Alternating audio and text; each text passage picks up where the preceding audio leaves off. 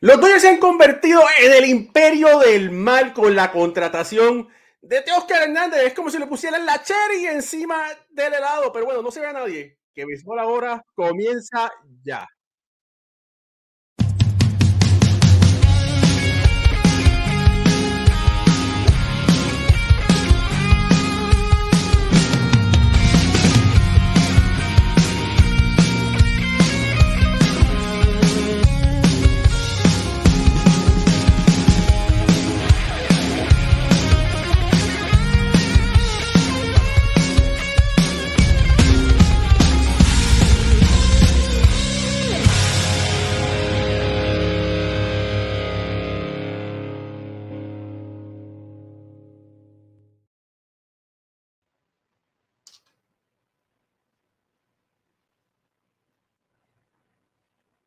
Muy buenas noches familia del béisbol, bienvenidos a otro programa más de béisbol entre amigos por aquí, por béisbol ahora. Mi nombre es Raúl Ramos y estamos en vivo y en directo. Me acompaña Ricardo Gibón desde Caracas, Venezuela y Alfredo Ortiz desde Puerto Rico, hermoso.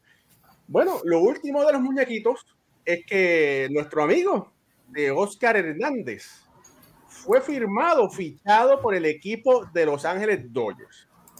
Y con esta contratación, definitivamente este equipo de los Dodgers se está convirtiendo en el Evil Empire. Mira, yo tengo aquí mi sable de Darth Vader y se lo voy a pasar. Si tuviese aquí a Eric Aguirre de los Dodgers, se lo estuviese pasando, ¿verdad? Porque siempre dicen que si los Yankees son el Evil Empire, eso, pero no, ¿qué va? Ahora los Dodgers son el Evil Empire con esta contratación. Con las buenas noches, Ricardo Gibón. Bueno, primero que nada, feliz año los dos, porque no nos habíamos visto en programa. Hemos hablado, por supuesto, todos los días, pero no, no habíamos estado en show por mi trabajo que ha sido bastante intenso en este round robin y afortunadamente se va a mantener así por unos cuantos días más. Em, yo no creo que los Dodgers sean ahora el Evil Empire. Yo creo que los Yankees se mantienen por más que los Dodgers hayan invertido más de mil millones de dólares en este proceso de temporada muerta.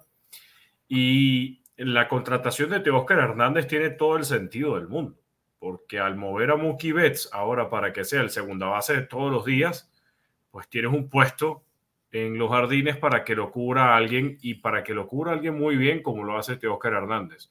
Es un gran bateador, es alguien que tiene las cualidades para jugar perfectamente en el Dodger Stadium y que al mismo tiempo dentro de dentro de la contratación hay algo importante a destacar. Y es que los Dodgers cada vez más están haciendo que sus jugadores logren acordar contratos con pagos diferidos. Porque tanto Mookie Betts como Freddie Freeman, más recientemente Shohei Otani, que fue el más escandaloso de todo por la cantidad de años y por los montos de los pagos diferidos, ahora se suma también Teóger Hernández y esto es algo que la verdad eh, sorprende un poco, porque si es verdad que, miren, eh, el jugador en realidad cuando más dinero necesita es una vez cuando está retirado porque deja de producir y es cuando solamente empieza a gastar, también esos pagos deberían estar de alguna u otra manera protegidos, porque fue algo que conversamos mucho con la contratación de Otani, nada te garantiza que el equipo esté solvente de aquí a 10 años o de aquí a 15 años. En el caso de Otani, sería de aquí hasta dentro de 20 años también. Es verdad, uno puede decir, claro, pero son los Dodgers, es imposible verlos quebrar. Eh, sí, pero recordemos que en el 2011 tuvieron que pedir un préstamo también para evitar ir a la quiebra. Los padres de San Diego también tuvieron que pedir un préstamo este año y eh, Rob Manfred solamente les permitió un monto de 50 millones de préstamo y los padres querían 100. Entonces, más allá de esto, eh, sí, me parece que es una contratación muy positiva. Eh, me, me, pone además muy contento porque ahí el más importante todavía es destacar que fue Moisés Moisés Fabián, el primero que dio la noticia en redes sociales donde Oscar Hernández y los Dodgers habían pactado eh, un acuerdo por un año eh, y que estaba además pendiente de exámenes médicos y demás, pero fue Moisés Fabián el primero que lo dijo. Nada de Jeff Passan y siempre los típicos eh, norteamericanos que quieren llevarse el crédito. No, fue Moisés Fabián el que adelantó la noticia. Por eso me quito el sombrero, Moisés, donde quiera que estés. Te mando un fuerte abrazo, porque de verdad fue él el primero que estuvo dándonos esta noticia. Eh, bueno, eh, felicidades también de parte de, mi parte, ¿verdad? Eh, muy contento de estar aquí de nuevo en este añito que nos trae muchas cosas buenas. Mira, este Ricardo, lo más que me sorprende, fíjate, todo lo que tú estás diciendo es verdad, pero lo más que me sorprende fue lo, lo barato que estuvo, y si puedo decir esa palabra, esta temporada muerta para Teo Hernández, que es un gran pelotero. Eh, si miramos las últimas cuatro temporadas, ha estado sobre 25 cuadrangulares.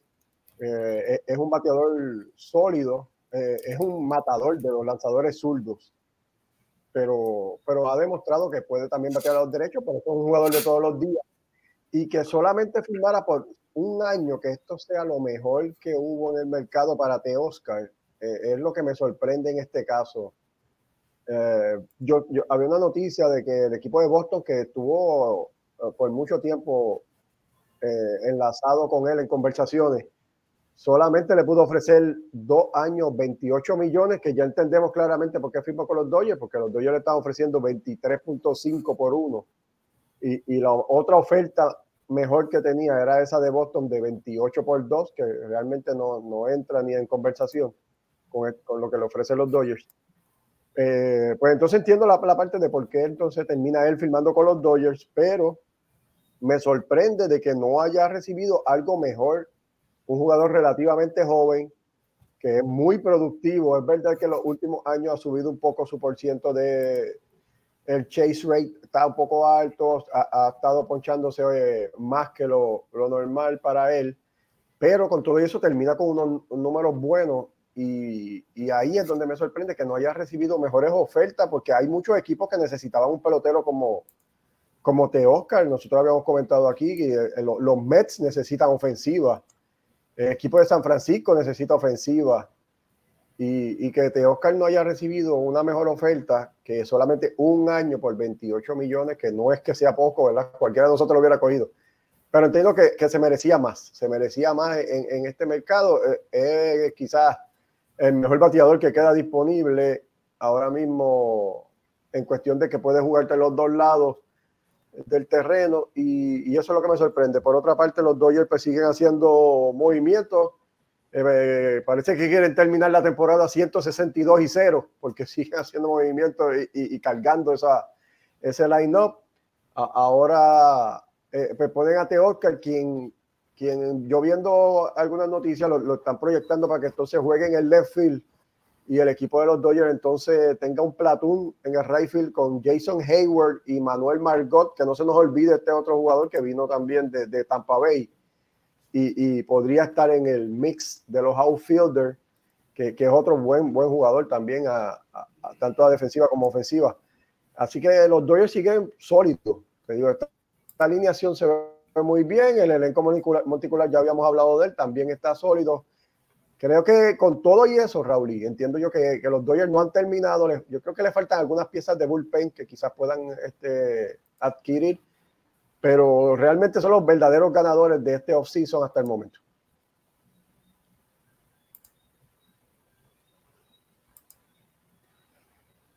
Mira, se llevaron el premio número uno y se llevaron el, o el supuesto premio número dos que todavía no lo hemos visto lanzar en, en grandes ligas, ¿verdad? se llevaron, ¿verdad? las dos firmas más grandes en este momento. Y de verdad que ha sido algo increíble. Sabíamos que los Dodgers siempre están dispuestos a competir, pero han dejado atrás a todo el mundo, ¿verdad? Con, primero con esa firma de Otani y después con esa firma de Yamamoto. Y aunque Oscar no es. Oscar es una estrella, pero no es la superestrella que esperaban como otros contratos de 250, 300 millones de dólares pero es es increíble que no haya tenido más ofertas, ¿verdad? Eh, fue una oferta de 80 millones, que era más o menos lo que estaba buscando. Fue muy inteligente lo que hizo. Básicamente la oferta que le estaba ofreciendo Boston, eh, la cogió por un año, con un dinerito diferido ahí, que es, oye, esa es la moda, ¿verdad? Cuando tú dejas de jugar y recibes ese, ese, ese dinero extra, te ayuda a vivir mucho mejor. Y yo creo que lo comentamos aquí eh, en uno de los shows, que sería algo interesante si Oscar lograba hacer algo así. Eh, y mira, y se dio. Es lamentable que haya firmado solamente por un año, pero qué mejor que firmar con el, el mejor equipo de la Grandes Ligas en este momento, por lo menos en papel. Lo que estaban diciendo, estaban diciendo que los angelinos estaban ofreciendo un dinero ahí más o menos, pero tú no quieres jugar para los angelinos. Si los Doyle te están ofreciendo casi el mismo, el mismo dinero, vamos a lo que vamos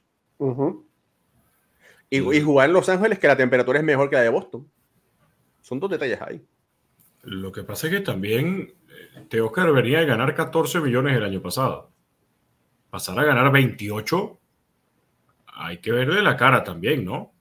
O sea, no, no consigue un contrato multianual, pero consigue un aumento salarial importante en cuanto a, a año, a valor, valor anual, y que eso además le va a permitir para la próxima temporada, entonces pedir un poco más porque mira, vengo de ganar esto.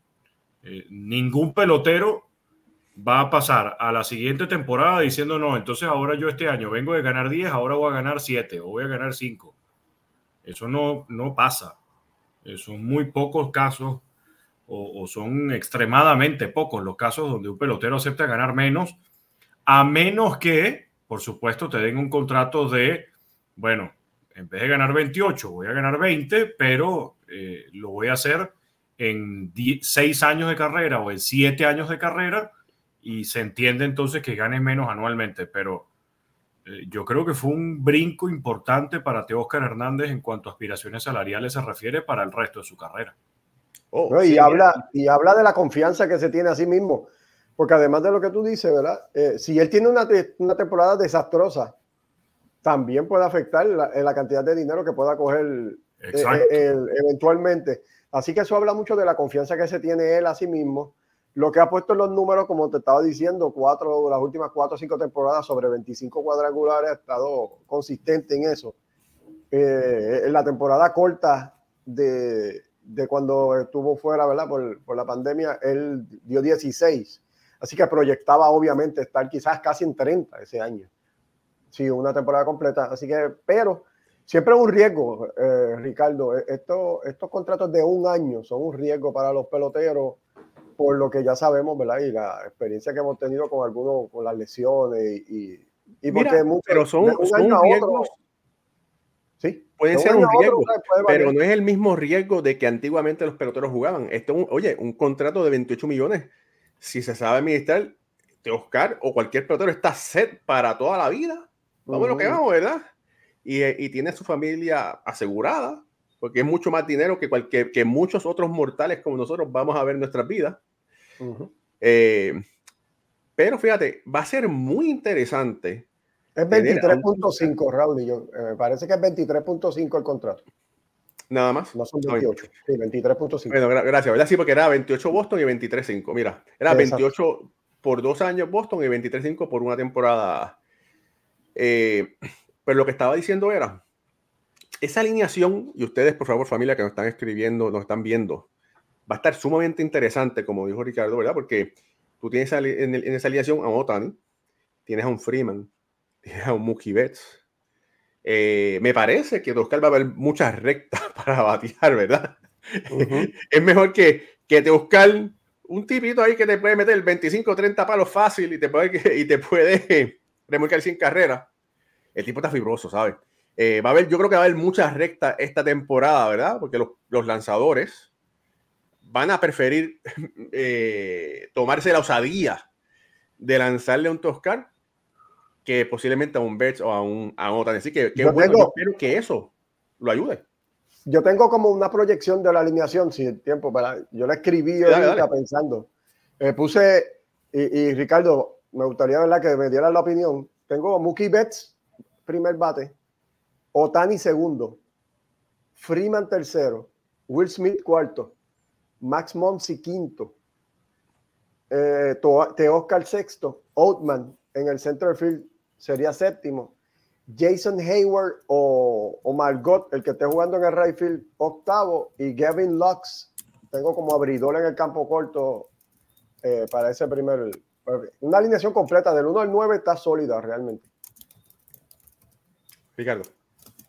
Sí, a mí, de verdad, cuando yo veo el line-up de los Dodgers, la única pieza que yo me, que a mí me parece que es un poco débil eh, por decir el eslabón débil de la cadena, Jason Hayward.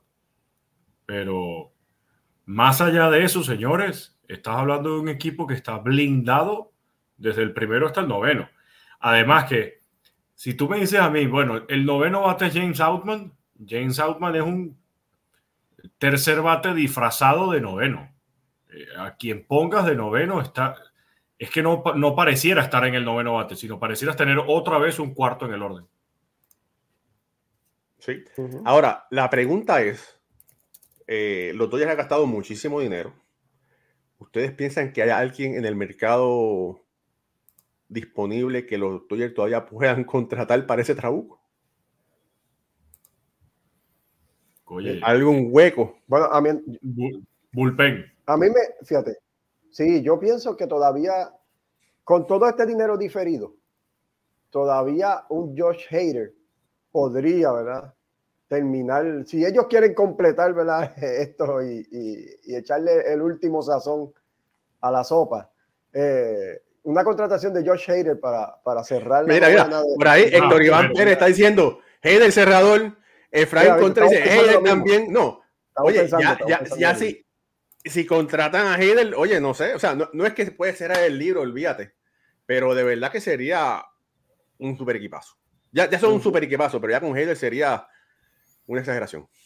Sí, ya para, con Heider le estás diciendo al resto de los equipos de la Liga Nacional y especialmente a la División Oeste, señores, no jueguen. O sea, vamos a terminar esto de una vez en el segundo inning, tercer inning, knockout y chao, no jueguen. ahora, no sé. Ahora, yo quiero, cuando se habla de estos ¿Se trancó? La Champions ganó el Madrid con los Galácticos. Dilo de nuevo, Ricardo, porque se te fue la señal ese pedazo. Repite lo que estabas diciendo. Ah, que yo justamente quiero recordar que cuando se hablan de equipos superestrellas que invierten muchísimo dinero y demás, eh, ¿cuántos anillos de serie mundial ganaron los padres de Santiago en estos últimos años? Eh, eh. ¿Cuántos anillos de serie mundial tienen los Yankees después de invertir millones y millones y millones y millones de dólares en las nóminas en sus últimos años, o los Mets, o, para poner un ejemplo también de ese estilo, eh, ¿cuántas Champions ganó el Madrid con los Galácticos? Bueno, mira, sí, tiene, tiene eh, Entonces, todo lo que dice es cierto, todo lo que dice es cierto, pero oye, el en el papel es el equipo más peligroso en todo el béisbol. Ahora, vamos a ver qué pasa en la temporada. Bueno, mire, familia, esto es béisbol ahora. Salimos lunes y jueves live por YouTube, Facebook. Eh, nos pueden seguir por nuestras redes, eh, redes, sociales. Denle like a esta transmisión, eh, share, ayúdenos a crecer. Y miren, eh, Baseballism, tengo el placer y el honor de ser embajador de esta marca Baseballism. Aquí tienen una, mi camisa de Yogi, que es de Baseballism, que la pueden conseguir en el museo de Yogi Berra aquí en New Jersey. Y Alfredo está utilizando una, una t-shirt de béisbol. Dice, mira que chula está. está mira, enséñale ahí, Alfredo. La mía la busco por la maceta. La mía la busco en un mes. entonces, bueno, usted va a baseballism.com y si usted pone el código béisbol ahora 15, puede recibir un 15% de descuento en su compra. De verdad que esta ropita está por la maceta, como, como digo yo, está bien chula. Así que saludo a la gente de Baseball. Eh, rapidito, rapidito por aquí, que hay mucha gente saludando. Mira, por allá Julio Rodríguez, saludos. Dice que ya le dio su like. Iván Eduardo desde México, saludos hermano. Aníbal Candelaria, saludos. Víctor Manuel Otero, que parte de aquí de este show. De Béisbol ahora, saludos. Héctor Iván Pérez, que está ahí comentando como siempre. Eh, dice Julio Rodríguez, Ricardo, qué bueno que estás aquí. Un abrazo desde aquí de Puerto Rico. Oye, Ricardo, tienes allá fanaticada, amistades allá. Está bueno eso. Eh, J. Armando Molina dice: Todos somos anti-Dodgers. El enemigo público número uno les manda un cordial saludo, caballo. bueno, hermano, hermano, saludos por ahí. Dice Julio Rodríguez, Raúl, ¿dónde está Pucho? Creo que está celebrando con Cagua. Pues no sé, está no, Pucho, bueno, pero... Mira que se acuerde, Pucho es del cangrejo. Pucho está llorando en una esquina ahora mismo allí en, el Bison todavía. todavía Pucho está llorando en el Bison. Mira, JM Ocasio dice, los Dodgers tienen una ventana de cinco años. Bueno, vamos a ver. Perdón. Víctor Manuel dice, los Dodgers ganan sí o sí. Rafael Limardo, buenas noches, felicidades a todos. Soy Dodger pero se está desmandando. María López, saludos, saludos y bendiciones para toda la familia Raúl. Y eso, y eso te lo trajeron los reyes. Bueno, ¿qué cosa me trajeron los reyes? El sable, el sable. El, ah, bueno, este, este, es para jugar. Y si hay que meterle una pela a alguien, pues, pues por ahí está también. Eh, Alexander Cepeda, saludos por ahí. Dice Philly en 6 con los Dodgers. Oye, ya, ya Alexander está poniendo ahí sus dos pesitos desde ahora. Eh, Rafael Limar dice: si, si, no, si Robin no gana, le tiran vivo del techo del Dodger este No, oye, dígale no a la violencia. Aquí eso no se puede permitir. Saludos a Javier Villalobos, que está conectado. Eduardo Chávez, hermano, saludos. Rorito, Kim Memorabilia está conectado también por ahí. Efraín Contreras ya dijo por ahí su comentario. Rehan Seyer, hermano, gracias por estar. Te tengo que llamar después. Jorge Luis Santo, José Luis Santana, también conectado. Vamos a ir por aquí rápido. Jaime Denizar, nuestro amigo, que está celebrando que Cagua ha pasado a la final. El Tali Talavera desde Colorado dice que está a 24 grados. Miguel Antonio Viva Río dice saludos y muchas bendiciones desde Maracaibo, Venezuela. En mi opinión, los Dodgers ya verán que no ganan la Serie Mundial este año. Bueno, Wildalis Maldonado, saludos. Ulises Mesa de Corazón Rojo y Naranja, eh, Rojo y Naranja, eh, Azul y Naranja. Dice saludos, like, like, like. Alfredo Ledesma, bendiciones Raúl, Alfredo y Ricardo. Arriba Yankees. Que muchos yanquistas hay aquí, vayamos aquí. oye, eh, Alfredo, como proposición de año nuevo, esa fue tu. Te veo vistiendo un color azul bonito. ¿Vas a cambiar de bando al bando de los buenos? Este los Dodgers, porque están de moda. Dice por aquí Rafael Limario, Ponce arriba 7 por 1 en la octava. Sí, eso es eh, así. Bien lo repitió eh, la señora María López por ahí. No, Raúl, todo lo que hay. Bueno. Dice Rafael Limaldo que Pucho está de luto al igual que él. Bueno, no importa, porque aquí vamos a seguir hablando del deporte que nos apasiona, que es el béisbol. Ok, bueno.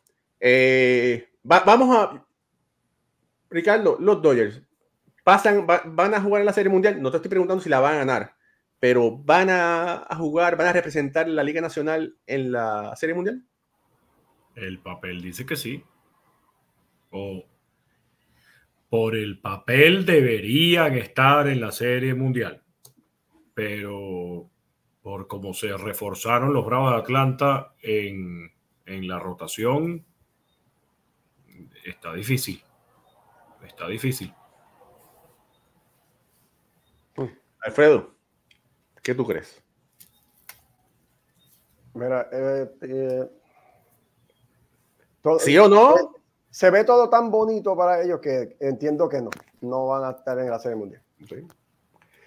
Mira, Héctor Iván Pérez fue más decisivo y rápido dijo, no, no van a estar. Así que se necesita gente decisiva en este show.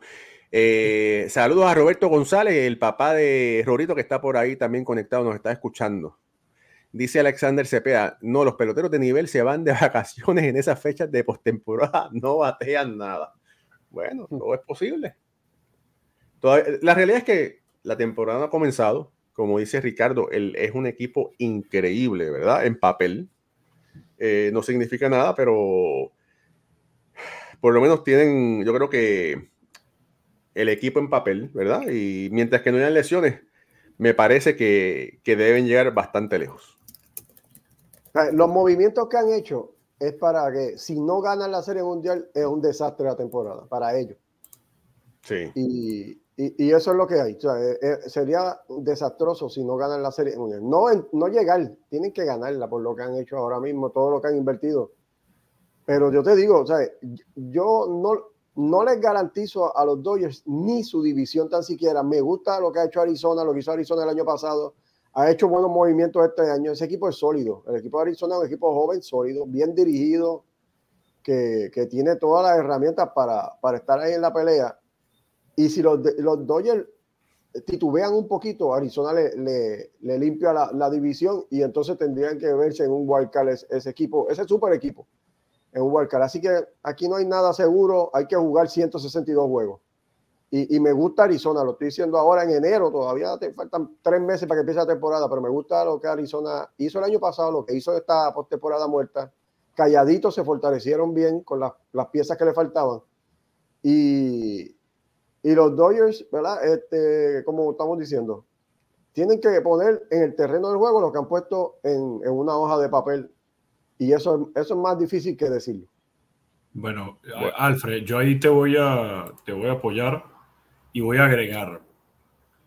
Para mí, por historia, por peso específico, los Dodgers, los Yankees, los Mediarrojas de Boston, ahora los Bravos de Atlanta. Y pudiera agregar a los Mets si no ganan una serie mundial, la temporada es un fracaso. Independientemente de la nómina que tengan, por historia, por peso específico, esos son los equipos que constantemente están llamados a ganar la serie mundial. Eh, más allá de estos más de mil millones de dólares que han invertido en esta temporada muerta y, el roster que están planteando los Dodgers para esta campaña, ellos o ganan o es un fracaso. Bueno, mira, aquí tengo un video para nuestro querido amigo Pucho Ba de momento. Así, así era el cangrejo. Se quedó sin palanca. ¿no? A dormir. Mira. Le aplicaron la dormilona. Pero bueno, eso pasa. Eso pasa en las mejores familias. Eh, bueno, Pucho, por favor, dos pesitos ahí a, a Ricardo Guibón, que está llevando la minuta del, de hecho, bueno. bueno, fíjense, eh, qué bueno que, que, entraste, Pucho. Estábamos hablando de, de Teoscar y estábamos hablando de los Dodgers, ahora pasando en, otra, en otras cositas, ¿verdad? Mira, oye, mira Rafael Limaldo, mira que, que, que este hombre, ¿verdad? Mira que dice, Pucho, no te dejes. Cuando, cuando toca, toca, Rafa. bueno, mira, Ulises Mesa, Ulises Mesa dice, con los Mets se demostró que quien más gasta no es el que más gana.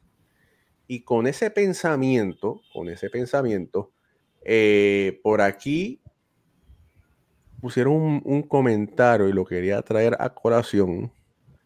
Eh, era, bueno, no lo encuentro ahora, es sobre los Mets, ¿verdad? Que parece que los Mets no, no quieren ganar las contrataciones. Los Mets contrataron a Manea, ¿verdad? Eh, es un lanzador que, que es un lanzador pero no era el, el supernombre que todos esperaban. Es alguien que sea falta en la rotación porque hay un espacio disponible, tiene la capacidad de, de lanzar bien, pero no es la superestrella que todos esperaban. Sí, a, a eh, mí... Ajá, adelante. Sí, particularmente, ¿verdad? E, ese, ese yo entiendo que no era el movimiento que, que tenían que hacer los Mets, pero la pregunta clave aquí es, ¿sabes? los Mets quieren competir o van a ganar.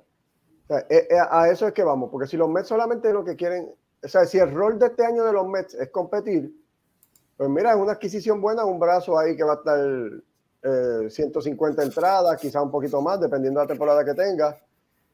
Pero no es el movimiento que los Mets tenían que hacer, porque ahora mismo, si tú miras esa rotación de los Mets, tú tienes a, a Kodai Senga. Ok, Kodai Senga es un sólido 2 en grandes ligas y tú lo tienes ahora mismo como tu ace. Él es el número uno en esta, en esta rotación, pero él no es un número uno eh, así que te digo un ace como un Gary Cole o algo así. Eh, Senga es un sólido dos que está, está uno en esta. Pero mira lo, lo, otro que tienen los Mets. Quintana, ese es un sólido cuatro, Raúl, si acaso. Eh, McGill, sólido 4 a 5. Sean Manea es un 3 a 4 en, una, en cualquier rotación. Y tú tienes a Luis Severino, que tenemos que ponerle una, un question mark al lado gigante. Porque de este tamaño, mira, de este tamaño es el question mark. O sea que mira, mira esa rotación. O sea, tú tienes un número 2 haciendo el número 1 y un chorro de número 4. Y con eso tú vas a competir contra Atlanta, contra los Phillies. Los Marlins siempre juegan bien y lo sabemos. O sea que las opciones de los Mets eh, las veo bien complicadas porque no han querido o no, no sé qué es lo que está pasando, no han podido hacer los movimientos que, que le hacen falta todavía no han adquirido el bate que desde el año pasado, antes de empezar la temporada, dijimos que hacía falta un bateador designado de poder. Todavía están esperando que se acaben los bateadores para entonces hacer algo. Y, y vemos una rotación que realmente pues, no, no asusta a nadie, esta rotación. Y, y los Mets están compitiendo para, ahora mismo yo los veo para, para el último lugar en su división, si acaso con el equipo de Washington. Mira, por aquí saludo a Charles Alberto, que es nuestro artista gráfico. Saludos desde Caracas, Venezuela. A ese Dream Team de los podcasts en español. Falta Moisés. Bueno, es que Moisés está cantando, tengo entendido. Pero bueno, saludos a Charles, que todos esos, diseños, esas miniaturas de pantalla, Charles es quien las hace. Eh, mira, eh, no voy a decir quién, pero estaba teniendo, estábamos teniendo una conversación en, eh, por WhatsApp en un grupo. Y hay gente que estaba un poco molesta de cómo los Mets, las contrataciones que han hecho hasta el momento eh, por un signo de interrogación no es lo que se espera, no es lo que se esperaba, pero sí se sabe que el año pasado trataron de buscar nombres grandes, no funcionaron. Eh, están diciendo de que están tratando de resetear el impuesto de lujo este año, es lo que se está comentando. Es un, es un gran signo de interrogación. Eh, los Mets, como todos los equipos, están para hacer dinero, sea en boletas, sea en entrada, sea en lo que sea. Y a los meses le fue muy bien económicamente este año, ¿verdad? Con las diferentes actividades que, hicieron. Eh, había el mortgage del parque, la, hipoteca, se, se, reestructuró y gracias al poco dinero que tiene el dueño se están ahorrando 50 millones de dólares en esa reestructuración. Así que eh, esperemos positivamente que pueden hacer los ajustes necesarios. David Stern es un tipo que es brillante, pero viene de un mercado pequeño. No sé si tiene esa mentalidad todavía, ¿verdad? Que diciendo, bueno, vamos a irnos con esto para ver si este parcho resuelve en lo que el 2025 reseteamos y vamos con todo el power. No sé, pero eso es lo que se está comentando. Pero es que Raúl, y, buenas noches a todos, llegué tarde.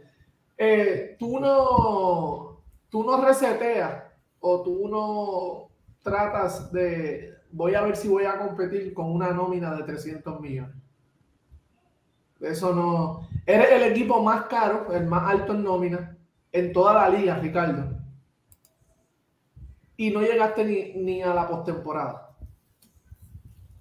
Eh, eh, tú no me puedes decir a mí que tú vas a jugar para competir al 2025, 2026, 27, whatever, cuando sea el año que, que dijeron, cuando están gastando más que los mismos Dodgers, más que los mismos Yankees, todos estos equipos, más que Filadelfia, más que todos estos equipos que sí están compitiendo, sí llegaron a postemporada, bueno, los Yankees, no los Yankees, pero eh, Filadelfia. Y como tú estabas diciendo, Alfredo, tú estás en una división que tú tienes Atlanta, a Filadelfia, Ricardo, y tienes a Miami, que es un equipo que no está gastando, pero un equipo que te ganó la serie regular. Entonces, tú no me puedes decir a mí que con 300 millones de dólares, como fanático, yo como fan, que tú vas a salir a ver si vas a competir. Y esto es David Stern, ¿verdad? Es como tú dices, Raúl, y como tú muy bien dices, viene de un mercado pequeño Gente, pero esto no es la, central de la nacional. Esto no es solamente me tengo que preocupar de, San Luis o los Cops. Estos son equipos que todos tienen MVP en sus line Ricardo. Vimos el line de Atlanta el año pasado, vimos el line de Filadelfia y vimos lo que hizo Miami. Yo creo que, esa mentalidad de los Mets es la que no va. Esa, esa mentalidad, Ricardo, para mí, como fanático y los fanáticos que están aquí de los Mets que me están viendo, yo creo que están en todo su derecho de estar bien molestos. Es que y yo todavía. Oh, perdona, Ricardo, sí. Dilo. Ricardo. Sí. No, no, no, tranquilo, adelante. No, Mira, quería decir, mira, quiero decir una cosa. En este momento, la página Sportrack dice que el, el payroll ah, de los Mets en este momento es de 171 millones, ¿verdad? En este momento. Eh, eh, eh, hay unos salarios que están retenidos, eh, pero bueno, él, él se proyecta que la nómina va a ser de 266 millones. No son tres pesos. Míralo ahí, pero míralo ahí. ¿Este es para el 2024 o es Max Luxury Tax Dos ve- 2024. 2024? Mira. Y no, y no ha solucionado todavía qué va a hacer con Pete Alonso, Raúl. Ah, Eh, eh, exactamente. Eso, es la eso- parte importante, porque si tú no vas a competir este año, pues por, por lo menos, lo mínimo que puedes hacer es asegurar a, a tu, a tu estrella de, de primera base y darle un contrato de, que se lo merece. O sea, ha estado ahí y se lo merece. Y si, Porque no, ahora, y si no, ahora mismo- perdona, y si no vas a competir, cámbialo. cámbialo, exacto, eso es lo que estoy diciendo. O sea, si tú- cámbialo. si no le quieres dar contrato y si no estás y si no y si tú dices que no voy, yo no voy a competir sino hasta el 2030. Ah, bueno, cambia el tipo. Sí. O sea, no le falta respeto a, no le falta de respeto a este jugador. Tú sabes la cantidad de equipos que te darían lo que sea por Pita Alonso. Claro, coges tres o cuatro prospectos buenos y entonces compites para cuando tú quieres, 25, el 26, lo que tú quieras hacer. Pero entonces ahora mismo lo, lo tienes ahí, no decides qué hacer con el hombre y, y- y en esa incertidumbre, o sea, innecesariamente porque ha probado de que se merece que, que los Mets le den el contrato que tiene que ser y, y que se quede ahí en esa camiseta. Mira, quiero, quiero que a- a- aportar algo. Mira, eh, hay un contra, el, el contrato de Sterling Marte, eh, bueno, es un peso para el equipo, hay una opción eh, aparentemente para el 2025. Eh, el, con- el- la nómina del 2025 en este momento de jugadores firmados es de 137 millones de dólares. Eh, y ese dinero está en Lindor, eh, Marte, en Nimo, en McNeil, en Kodaisenja y en Edwin Díaz. Bueno, Parece. pero- bueno, pero, te pero- estoy diciendo, o sea, solamente estoy viendo el futuro, ¿verdad? claro, pero ajá, pero ahí tienes que agregar, lo que pasa es que se tiene que agregar también dentro de esos contratos el de Pita Alonso, que no aparece todavía Claro. porque como está en su último año de arbitraje, Y te son parece ahora. como, como uno de los pesos importantes de la nómina de los Mets, que afortunadamente en este 2024 es el último año de arbitraje de Pita Alonso y bienvenido a la agencia libre, porque la verdad es que cualquier equipo en grandes ligas buscaría tener a alguien como Pita Alonso. Oh, sí, claro. Fíjate, y este contrato que le ofrecieron a Teoscar de un año, de por cuánto, 23 y medio, donde son 8 millones, creo que le van a dar eh, después más tarde, 8.5. eh, más adelante. Esto sirve de, de formato para Alonso, ¿verdad? Esto sirve, sirve de, de formato para muchos otros peloteros. Eh, yo pensaba que, bueno, yo pensaba que, que Alonso podía estar en alrededor de 18 a 20 por temporada, ¿verdad? Era lo que se pensaba. Se pensaba que podía recibir un contrato de 160 millones, pero bueno, los últimos contratos de, eh, de Yamamoto, el contrato de, de Otani y todo eso, pues ha hecho que todos estos contratos suban. Yo no pensaba que Alonso iba a ser un jugador de 300 millones, pero de acuerdo a su verdad, Boras va a tratar de exprimir cada centavo eh, de ese contrato. No sé cuál es la cantidad de dinero que estaba buscando para Alonso, pero definitivamente el valor de Alonso comparativamente con el resto de la otra liga ha subido astronómicamente. Si es que los Mets lo firmen otra vez, que yo quisiera que los Mets lo firmen, porque ah, Alonso en este momento es comparativo a lo que fue David Wright para los Mets. Vamos a lo que vamos. Un jugador que creció en la organización, se convirtió en una superestrella y es la cara de la franquicia. Punto y bolita, ¿verdad? Debe ser firmado. Pero eh, no va a firmar una extensión, él va, a ser- él va a firmar un contrato en la agencia libre. Deben, ellos tienen, tienen que, antes de estar, ¿verdad? De ir a, a buscar más picheo y todo, ellos tienen que arreglar eso. Porque si no, tú no quieres tener, porque eso, va a ser dos cosas, Raúl. O va a ser un, una distracción para la temporada. Y si tienen una mala temporada, yo creo que esto va a traer un revuelo. Eh, y el primer mes y medio del calendario de los Mets van, son muchos juegos en la carretera y va a estar, y está muchos juegos con equipos con equipos, equipos grandes como Atlanta eh, y todo esto. A ver, deja buscarlo bien para Oye, en lo que Pucho lo busca, este programa viene a ustedes gracias a Carlos Bonilla de cuidatofinanzas.com. Visita el website, puedes ahí darle a descargar a la agenda que tiene que te puede ayudar a planificarte mejor. Si necesitas ayuda en tu plan de retiro, aumento de activos, planificación de presupuesto y plan para situaciones inesperadas, Carlos Bonilla es tu persona de confianza con la que te puede ayudar. Y dile que lo escuchaste por aquí, por Béisbol Ahora. Fíjate, en lo que Pucho está buscando eso, otra de las notas que están saliendo, de las noticias que están saliendo, es que Marcus Stroman quiere ser un Yankee, pero parece que a los Yankees no les interesa aparente alegadamente. Sí, y, lo, y no me acuerdo quién fue el periodista que lo puso. O sea, Marcus Stroman le está diciendo a los Yankees desesperadamente, quiero firmar con ustedes, y los Yankees están volteando por otro lado. Sí. Mira, a mí me sorprende, sinceramente. En abril, Alfredo, mira, tienen Atlanta. La segunda semana de abril tienen, una, tienen cuatro juegos con Atlanta.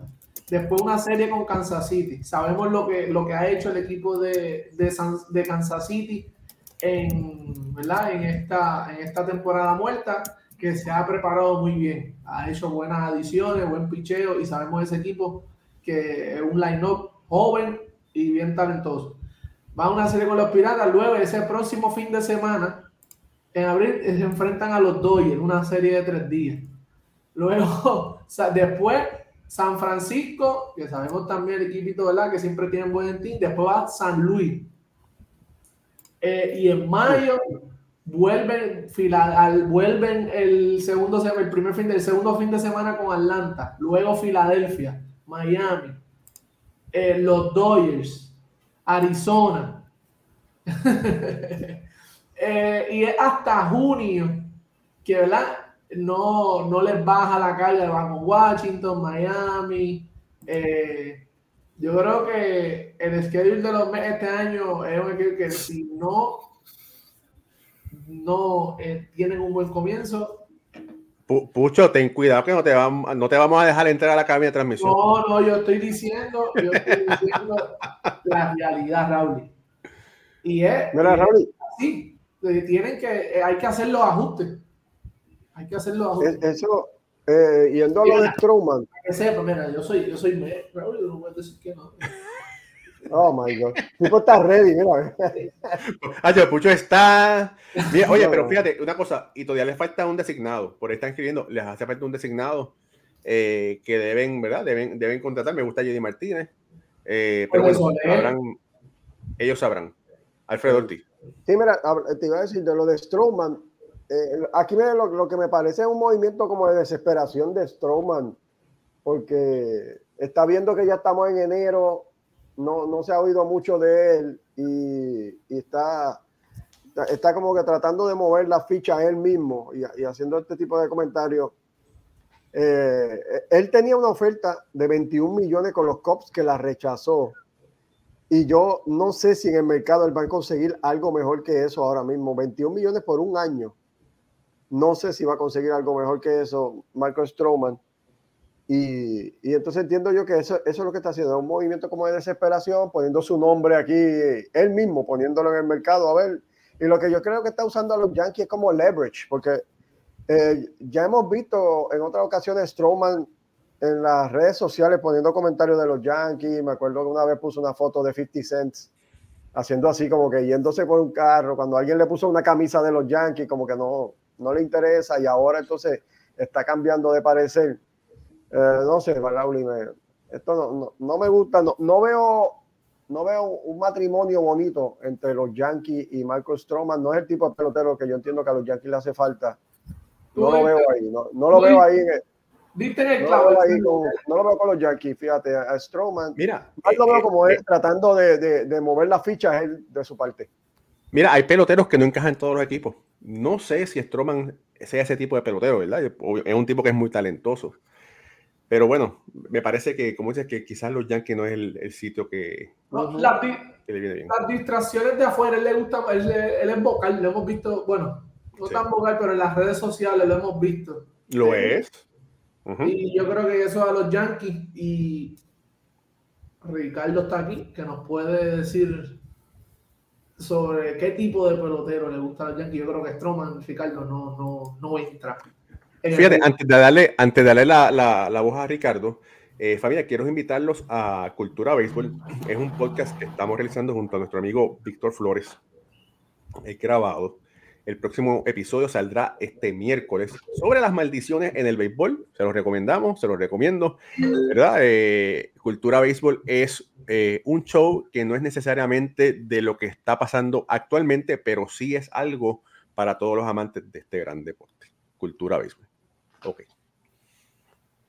Eh, Ricardo, ¿te parece Stroman para los Yankees? O, de los pitchers que están disponibles, ¿cuál te gustaría para los Yankees? A mí me parece que Marcus Stroman es un tremendo pitcher. Y además, no solamente me parece un tremendo pitcher, me parece que es un pitcher que puede ayudar mucho a los Yankees. Ahora, es el pelotero eh, que yo creo que encajaría en los Yankees. Me parece que no. Me parece que no. Ya muchos, eh, muchos peloteros, de hecho, han firmado de los que estaban en la agencia libre porque Yolito firmó, Eduardo Rodríguez firmó, Austin Nola firmó, eh, Frankie Monta firmó. Eh, de los que quedan disponibles, mira, son muy pocos, la verdad. Eh, de verdad hay que hurgar con pinza para ver si encuentras algo que, que pueda ser útil. A mí me encantaría que regrese Jordan Montgomery te, voy a cortar un momento ahí. Me parece que los Yankees les conviene más si les conviene mejor si consiguen un lanzador por el mercado de cambios. A mí, por eso, a mí me encantaría que regresara eh, Jordan Montgomery. Y al mismo tiempo, Brandon Woodruff está disponible. Y los cerveceros de Milwaukee también dejaron a entrever que podía estar disponible Corbin Burns. Corbin Burns me parece que encajaría perfecto en la rotación de los Yankees. Eh, ¿Pudiera ser este un lanzador que llegue vía cambio? Sí, pero ¿cuánto estarían dispuestos a entregar los Yankees por Burns? Y al mismo tiempo, ¿cómo quedaría la estructura salarial de los Yankees con un lanzador de esa magnitud dentro de los Yankees? Sería una pregunta interesante, pero de nuevo, yo me iría por si tengo que sumar alguno de los brazos, Woodruff, Montgomery o, Burns. Y muchos preguntarán, bueno, pero ¿por qué no Blake Snell? Que también ha ido sonando mucho en estos últimos días. Eh, Blake Snell es un lanzador que durante su carrera no ha ido largo. Con los Reyes de Tampa trabajó máximo cinco innings por apertura. Y después con los padres de San Diego trataron de extenderlo un poco. Y el problema está en que se agota el brazo. Entonces, al final de la temporada, ya ves un pitcher que no es dominante. Pasó en esta campaña. Era Blake Snell, pero el Cy Young así, listo. Claro, termina ganándolo, ¿no? Pero al final los números no fueron de Young. Y mucha gente empezó a dudar si era efectivamente o no Blake Snell el que iba a ganar el premio. Oh, bueno, fíjate, ahora hablando así que nos quedan 10 minutos aproximadamente, aproximadamente de programa. Queda mucha gente libre. Está Snell, está Bellinger. ¿Dónde tú crees que, dónde te parece que, que Snell pueda ir? ¿A quién le pregunta? Cualquiera que quiera contestar. Sí, a mí me parece que Snell encaja bien en San Francisco. Me parece que encaja bien a San Francisco. Ha sido un pitcher dominante sobre, sobre el equipo de los Dodgers en su carrera, con los años que tuvo con los padres. Y entiendo yo que San Francisco necesita ese, ese ace ahí para, para completar su rotación. Ellos ya cambiaron por Robbie Ray, sabemos que hicieron un cambio, pero Rey no va a entrar hasta julio, porque viene de Tommy John y hay que ver cómo viene. Así que ah, yo entiendo que me gusta Snell en San Francisco. Se ha lucido bien en la, en la Liga Nacional en estos años que tuvo con San Diego y, le hace falta e, ese lanzador. Así que son, son un, un, buen encaje para ambos equipos. Entiendo yo que Snell en San Francisco sería el sitio que mejor, por lo menos de mi parte, yo lo veo. Bueno, San Francisco necesita firmar a alguien grande que, que haga un splash en los periódicos, ¿verdad? Porque ha tratado y no le ha salido. Eh, han firmado, ¿verdad? Firmaron al, al coreano. Eh, y han firmado. El cambio, y el cambio que hicieron por Robin Rey, básicamente eso es lo que han hecho en la temporada. Sí. Exacto, sí, que fue un cambio interesante, ¿verdad? Eh, pero le hace falta como que un nombre que, que pueda, ¿verdad? Es difícil competir con los Dodgers, pero le hace falta una portada para una victoria, ¿verdad? Eh, Cody Bellinger. Eh, ¿Dónde puede caer Cody Bellinger? Me parece que ya a los Yankees no va a ir, ¿verdad? Por los cambios, por las contrataciones que han hecho los Yankees. No es la primera vez que los Yankees han tratado de mover sus fichas para mejorar el equipo. Uno, ¿cómo es? Uno nunca puede decir que no, lo que pasa es que el precio de Bellinger es un poco alto. Pero ¿en qué sitio puede caer Bellinger en este momento? Pucho. Bueno, de verdad que ahora mismo ni. Yo creo que lo. Con, mira, esto es lice de los Cops. Yo creo que ya si a esta altura no ha filmado en los Cops, eso es verdad que el interés no, no debe ser mutuo. Él no está viendo otras opciones. Yo creo que él, él debió de una, este, Raúl, ni haber esperado a la agencia libre y negociar ese contrato hasta en la misma temporada, Alfredo. Ya que es una buena organización eh, buen parque, te está yendo bien, siempre buena fanaticada. Yo creo que, que para Bellinger explorar el, el, mercado, yo creo que ahora eh, fue un poquito, no sé, pues los Yankees, él tiene el perfil Yankee, él fue un pelotero Yankee, él cae muy bien, pero sabemos que no, todo, no todos pueden lidiar con esa presión mediática de, de New York. Y sí, él viene de Los Ángeles, viene de los Dodgers, eh, pero no es lo mismo. Allí sí la prensa cubre, pero es mucho flash y es más como que con calma. Aquí no, aquí te exigen. Eh, aquí tú no puedes, New York, tú lo sabes, Raúl, y tú no puedes estar teniendo temporadas de 180 porque va a estar en todos los billboards de Times Square. Así ¿Con razón?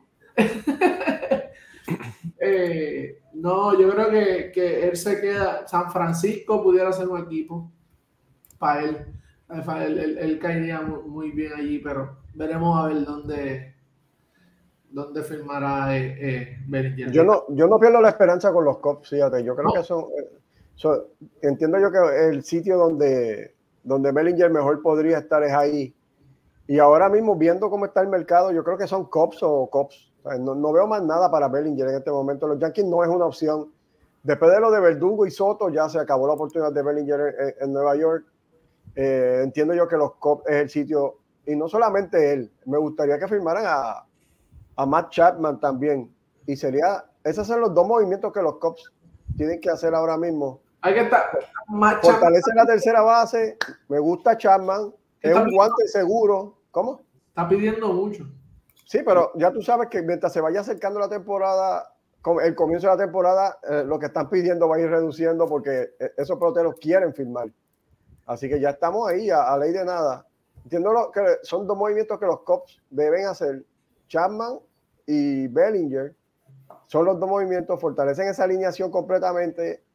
Chapman no va a ser tu estrella en ese equipo, tiene muchos bateadores de, de calibre ahí. Y sabemos que Chapman, aunque es un bateador un poco inconsistente, te va a poner unos numeritos aceptables, es un guante de oro en tercera base. Así que me gusta mucho Chapman en los Cops, Bellinger también. Esos son dos movimientos, Raúl, que me gustaría que los Cubs hicieran. Toronto tiene que hacer algo. O debe hacer algo. Pero, mm. mira, por ahí dice que los Mets pueden darle algo a Trevor Bauer. Los Mets trataron de conseguir a Trevor Bauer y Bauer terminó escogiendo a los dos a la última hora. No sé si Bauer es el pelotero que los Mets quieren. Es un tipo que es bien conflictivo no es, y es muy talentoso, ¿verdad? no sé si vale la, la, pena meterse en ese, en ese revolú, pero eh, se ha demostrado que si tú produces en Grandes Ligas vas a tener un trabajito en cualquier lado. Así que estamos esperando a ver por fin qué va a pasar con Bauer, aunque, aunque eh, él salió inocente, pero no inocente. Los, eh, el caso se cayó. Vamos a hacerlo, a hablar con propiedad. El caso que se cayó, sí ha tenido mucha, eh, mucha mala fama, ¿verdad? Mucha mala fama, muchas acusaciones de otras féminas eh, porque dice, ¿verdad? Que se ha dicho, se ha ventilado que el hombre en la intimidad eh, le pega a las mujeres. Es lo que se ha dicho. Eh, y ese es un problema, ¿verdad? Que ahora mismo que, es lo que está sucediendo. Raúl, ahora, te iba a decir algo así. Y aquí, ¿verdad? En forma de broma, pero ¿qué tú crees si un equipo como de Oakland que, que no tiene nada que perder pues decide firmar a Bauer, firma a, a Stroman, firma a Tim Anderson, que también ¿verdad? está por ahí y es uno de los que se habla que es un poco problemático, y, y te, ¿Y, loco? y te la juegas con, eso, con esos y, peloteros. Y, firmas a Puig también. A Puig, y no sé si, si Urias está pendiente, eh, pero ¿sabes? y hace una, un equipo, porque no tiene nada que perder. Mira, tienes que buscar, tienes que buscar a un médico chino que resucite a Billy Martin. Porque de verdad que necesitas a un manager con los cartones así de grande, ¿verdad? Así de grande para poder trabajar con, con todos esos eh, esas mentalidades diferentes. Ahora, pero fíjate, les tengo una, una pregunta a todos ustedes y, y quiero aclaración. Wander Franco, sabemos lo que está sucediendo. En este momento se está hablando, bueno, eh, Tampa le va a pagar dinero porque los contratos es garantizado. Me parece que se está, que aún no se, no se ha dicho nada claro, ¿verdad? No. Eh, está siendo investigado en la justicia dominicana y de acuerdo a eso, ya terminó. Sí. Ya terminó y lo que el caso en Dominicana es que prácticamente está bajo libertad condicional. De hecho, no le, no le imputaron ningún cargo, no hubo, no hubo nada. Simplemente fueron unas audiencias para oír a las partes y todavía no se le ha imputado algún cargo para que haya una acción judicial en contra del pelotero. La única forma en que los Reyes de Tampa no le paguen el contrato a Wander Franco es que él sea encontrado culpable en algún cargo criminal, ya sea en la corte Dominicana o sea en una corte en los Estados Unidos.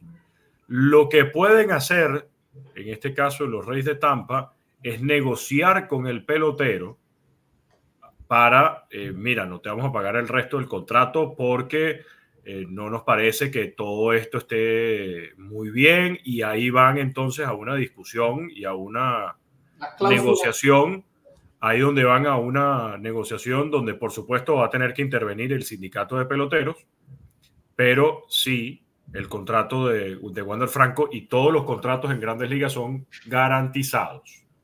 Lo que pasa es que, como bien sabemos, MLB hace una investigación aparte de lo sucedido. Y Wander Franco puede ser encontrado culpable en esa investigación una vez que se realice. Pero por ahora, Major League Baseball no ha dicho absolutamente nada con respecto al caso de Wander Franco. Lo único que se sabe es que sigue bajo la licencia administrativa de manera indefinida, que ya por ahí bien sabemos que tanto MLB como el sindicato están ignorando lo que dice el CBA con respecto a la licencia administrativa y también lo hicieron con el caso de Julio Urias y por supuesto lo hicieron antes con el caso de Trevor Bauer. Así que mientras tanto, eh, Wander Franco está en Dominicana eh, a la espera de ver qué es lo que sucede en la corte. Como los peloteros no cobran sueldo desde... Ricardo, Ricardo se cortó. Bueno, estaba diciendo Ricardo que los peloteros no cobran después del... Eh, en octubre primero ya los peloteros dejan de cobrar, ¿verdad? Porque solamente cobran durante la temporada regular. Parece que Ricardo se frizó, se cayó. Eh, y entonces por eso es que en este momento eh, de Franco no está eh, recibiendo ningún salario. Ahora, eh, yo escuché, leí varios rumores y no sé si Pucho me puede rectificar.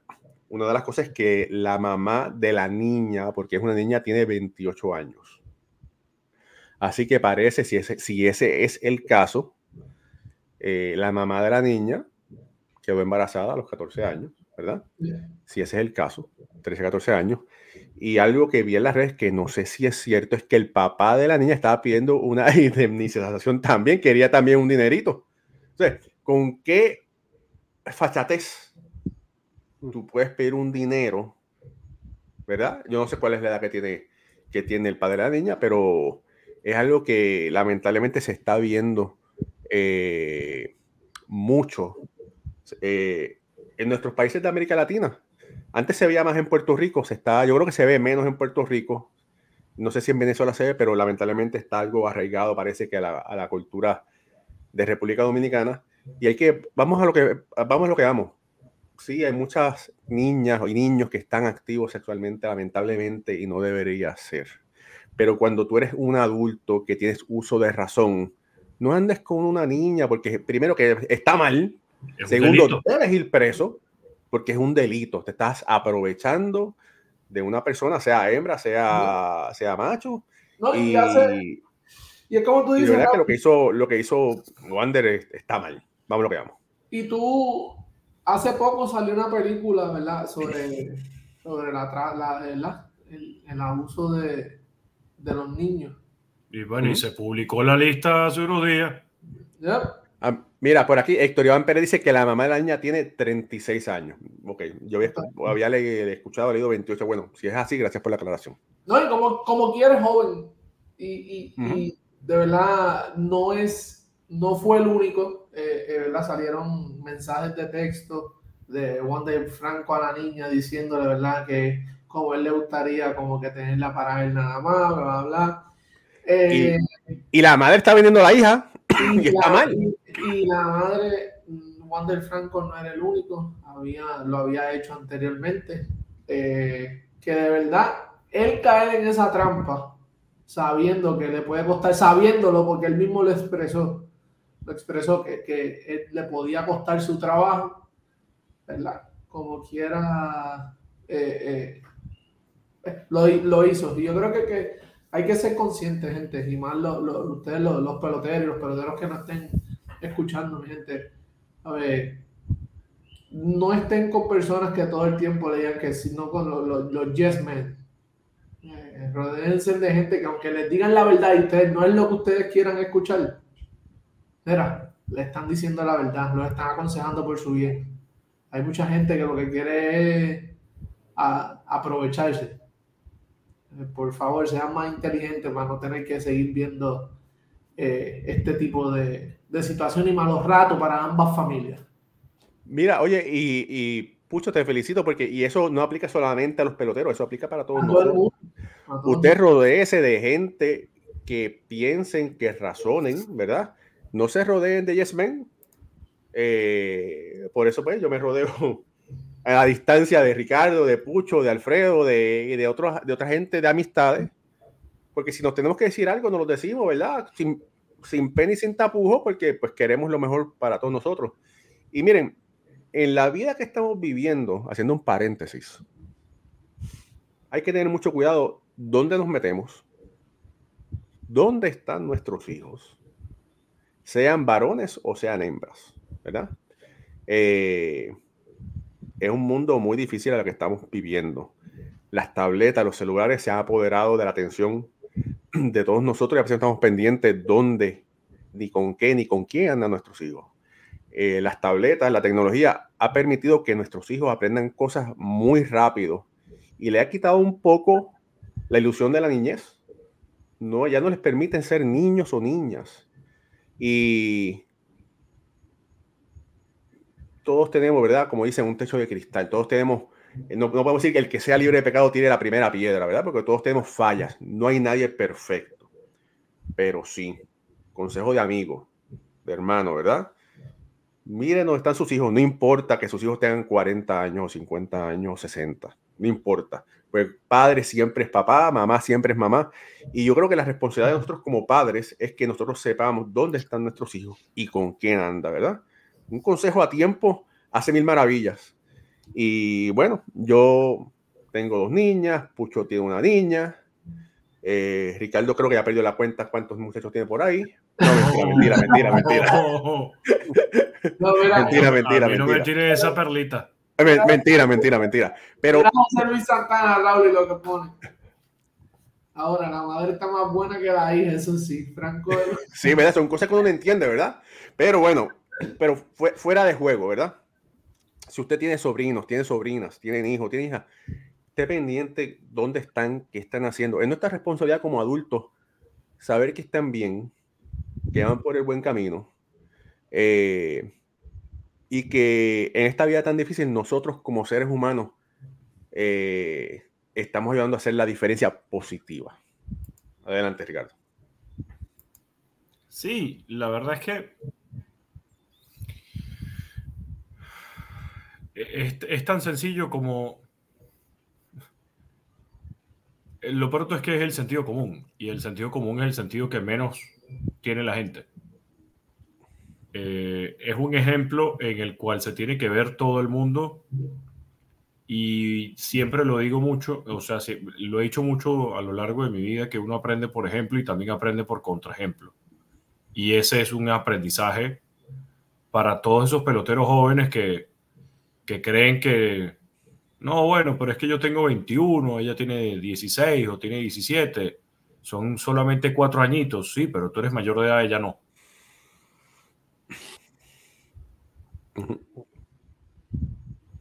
Muy cierto. Se cayó Ricardo otra vez. Ricardo se frizó otra vez. Eh, ahí, está. Es que me está votando la misma aplicación. O sea, el mismo Stringer es el que me está votando. No es lo mismo que tú digas, bueno, yo tengo 35 y ella tiene 31. O yo tengo 28 y ella tiene 22 o 26 la diferencia es enorme en cuanto a la ley y eso es lo que uno tiene que estar pendiente. Así mismo. Bueno. Nada, pues mira, piensa las cosas dos veces si usted y rodeese y si tiene que pedir consejo, pida consejos de alguien que usted admira por las buenas cosas, no por las cosas que usted crea que le vayan a traer dudas. Alfredo, hermano, eh, ¿algo que quiera decir para cerrar? Nada, así mismo, ¿verdad? Lamentable esta situación, espero que salga todo bien para, para, ambas partes. Y, y nada, que, que, siempre, ¿verdad? Eh, veamos el, ejemplo de, de, los demás para no repetir los errores y, y, que, y, que, sepamos, ¿verdad? Que no se puede violar la ley. ¿eh? Esta, esto es algo que, que tenemos que tenerlo en mente. Estos peloteros que se convierten en millonarios, muchos de ellos a veces piensan que, y no solamente los peloteros, cualquier persona, que están por encima de la ley, porque tienen de todo, no les hace falta nada, pueden hacer lo que les da la gana con el dinero, pero no es así. Y aquí vemos un ejemplo lamentable de un muchacho lleno de totalmente de talento, que se, una carrera completa por delante exitosa, ¿verdad? Se proyectaba y ahora vamos a ver incertidumbre es lo único que tenemos seguro, increíblemente para, para este jugador. Y que nada más, Raúl, y así, así es la vida. Oye, Raúl y Alfredo están gozando. Empataron la serie los Leones, Ricardo. Séptimo juego mañana. Espérate, espérate, espérate. Mira, mira. Tengo dos leones, mira, aquí está el primo que me, oye, todo el mundo me está tirando, oye, está todo el mundo, me, están enviando fotos de cangrejos en asopado, me ponen videos. nadie, nadie ha hecho eso. De momento. Yo no sé de qué estás hablando. Yo justamente estaba pensando en un crab sandwich un poquito de aceite de oliva. Ajo con huella, ajo con huella. Espérate, o, espérate, un poquito de mantequilla derretida, así por encima. El miércoles, el miércoles, mira, el decisivo es el miércoles. No es mañana, Pucho. No, todavía no me ha llegado el. No he visto el correo electrónico. Deja ver si enviaron el, Ah, mira, aquí llegó. Y hablando por, ahí que el decisivo es el miércoles. Además, la realidad es que, mira, esta temporada en Puerto Rico eh, ha sido, dice Hueldame que va a comer pasteles de huelle, que es lo que hay. Mira, eh, El 10. eh, el de 10 huelle, del de 10, huelle, para que el él entienda. 7. Mira, la realidad es que ha sido una temporada exitosa en Puerto Rico. Eh, 300 mil fanáticos eh, esta temporada, temporada que ha habido menos juegos este año a la temporada anterior. Eh, que- aproximadamente. Menos o eh, más. 40. 40 juegos la temporada regular. Entonces, aproximadamente dos mil y piquito de fanáticos por juego. Que, y, y la, y la fanaticada que Santurce llevó, es una pena que Santurce se haya eliminado por la mucha fanaticada que estaba llevando al Irán Bithorn. Pero bueno, la calidad de los refuerzos que vimos este año, que hemos visto este año, ha sido superior. Muchos jugadores eh, de gran talento de AAA, de AA, boricuas, eh, jugadores con experiencia en grandes ligas han jugado esta temporada. Y eso ha hecho que el nivel competitivo de la liga aumente. Eh, hay nuevos dueños con muchas ideas, han puesto, han invertido mucho dinero.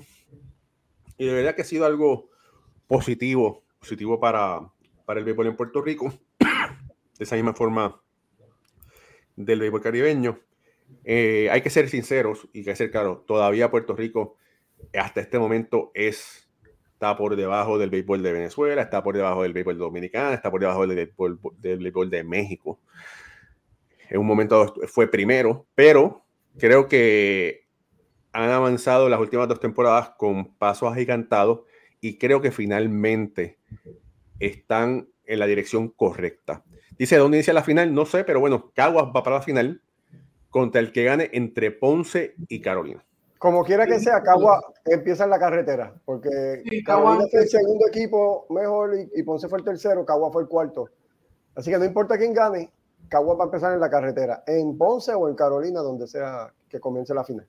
Y quiero además felicitar, a propósito que estamos hablando de, de ya béisbol invernal, a los Caimanes de Barranquilla, que son Ya. el primero clasificado a la, a la Serie del Caribe. Ya terminó la, la Liga de Béisbol Colombiana, Caimanes se coronó campeón.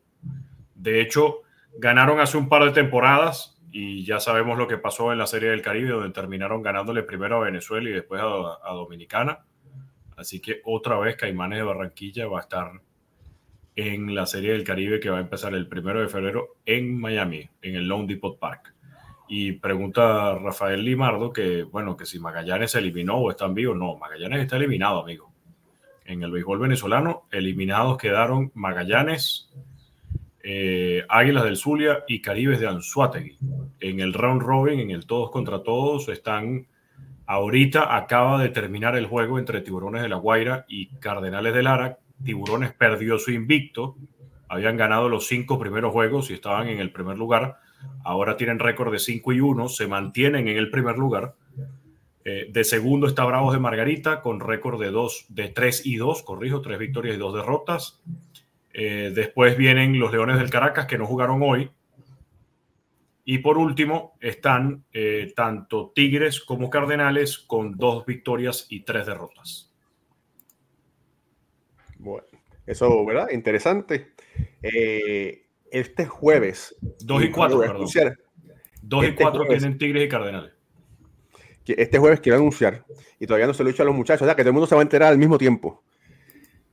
Este jueves, eh, yo digo que todos los programas son especiales, pero este jueves vamos a tener eh, a los compañeros Daniel de Malas, que es el creador de Swing Completo y es el oficial de prensa de la FECUBE, que es la Federación de Peloteros Cubanos en el Exilio, eh, que empezaron a entrenar ya en, en Miami, eh, todos esos jugadores de grandes ligas, con experiencia profesional también. Eh, y también va a estar eh, nuestro querido amigo y hermano también, Alfred Álvarez. Y vamos a estar hablando, vamos a estar explicándole a todos ustedes eh, qué es la FECUBE, por qué dicen que ellos son los primeros de Cuba libres, ¿verdad? Vamos a, no quiero traer controversia, pero sí, lo vamos a traer. Es importante que mucha gente, todo el mundo lo entienda, ¿verdad? Eh, porque yo personalmente apoyo, ¿verdad? Eh, ese movimiento.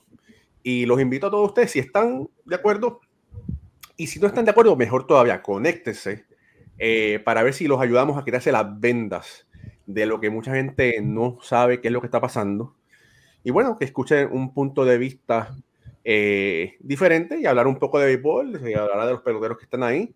Eh, estos peloteros van a estar yendo a Colombia a, a un torneo eh, y bueno, va a ser un programa súper interesante. Este jueves a las ocho y media de la noche. El miércoles va a salir el episodio eh, de Cultura Béisbol sobre las maldiciones en el béisbol. Así que, oiga, esta, fama, esta, esta semana va a ser para chuparse los dedos.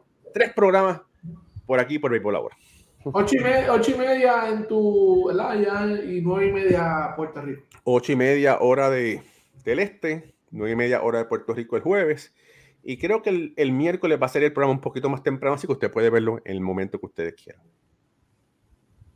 Ya lo sé. Eh, Pucho Alfredo, ¿usted va a estar yendo a la serie, a la serie final, si Dios quiere? Sí, ¿Tú vas a, ir vas a ir al séptimo juego, Pucho? posiblemente. Estoy, claro que estoy en esa. Vamos a ver si, si el golf me lo permite. No, no, no, creo que sí, creo que sí. ah, Ricardo, si el golf me lo permite. Qué Por falta de favor. respeto. Sí, mano, sí, mano, de verdad que sí. No, no, no, sí, sí, vamos para, para Carolina. Aquí temprano, por eso se va a llenar. Mira, mira, por aquí Joel Colina dice, la madre de la niña tiene 28 años. Yo había dicho 20 años- 28 años y por ahí dijeron 36, así que bueno, ahí no se sabe exactamente a este momento. Yo había leído ¿Qué edad- 36 por Enrique Rojas. Es Enrique joven. Rojas, claro, a 36. Ok, bueno, porque había salido anteriormente joven. que era 28, pero bueno. La tuvo joven. Y pues, Sí, pero bueno, si, si la tuvo con 21 años, bueno, pero bueno, se había dicho, parece que incorrectamente que era 28, pero bueno, no importa. Eh, lo que está mal está mal. Y si, y si esta mujer está vendiendo a su hija con 36 años, mira, merece ir presa también. Amén. No hay más nada que decir. Familia, esto es Béisbol ahora. Gracias, gracias, gracias por haberse conectado una vez más. Me acompañó Pucho Barrios y Alfredo Ortiz directamente de Puerto Rico. Ricardo Gibón directamente desde Caracas, Venezuela. Mi nombre es Raúl Ramos. Hasta la próxima y que viva el béisbol.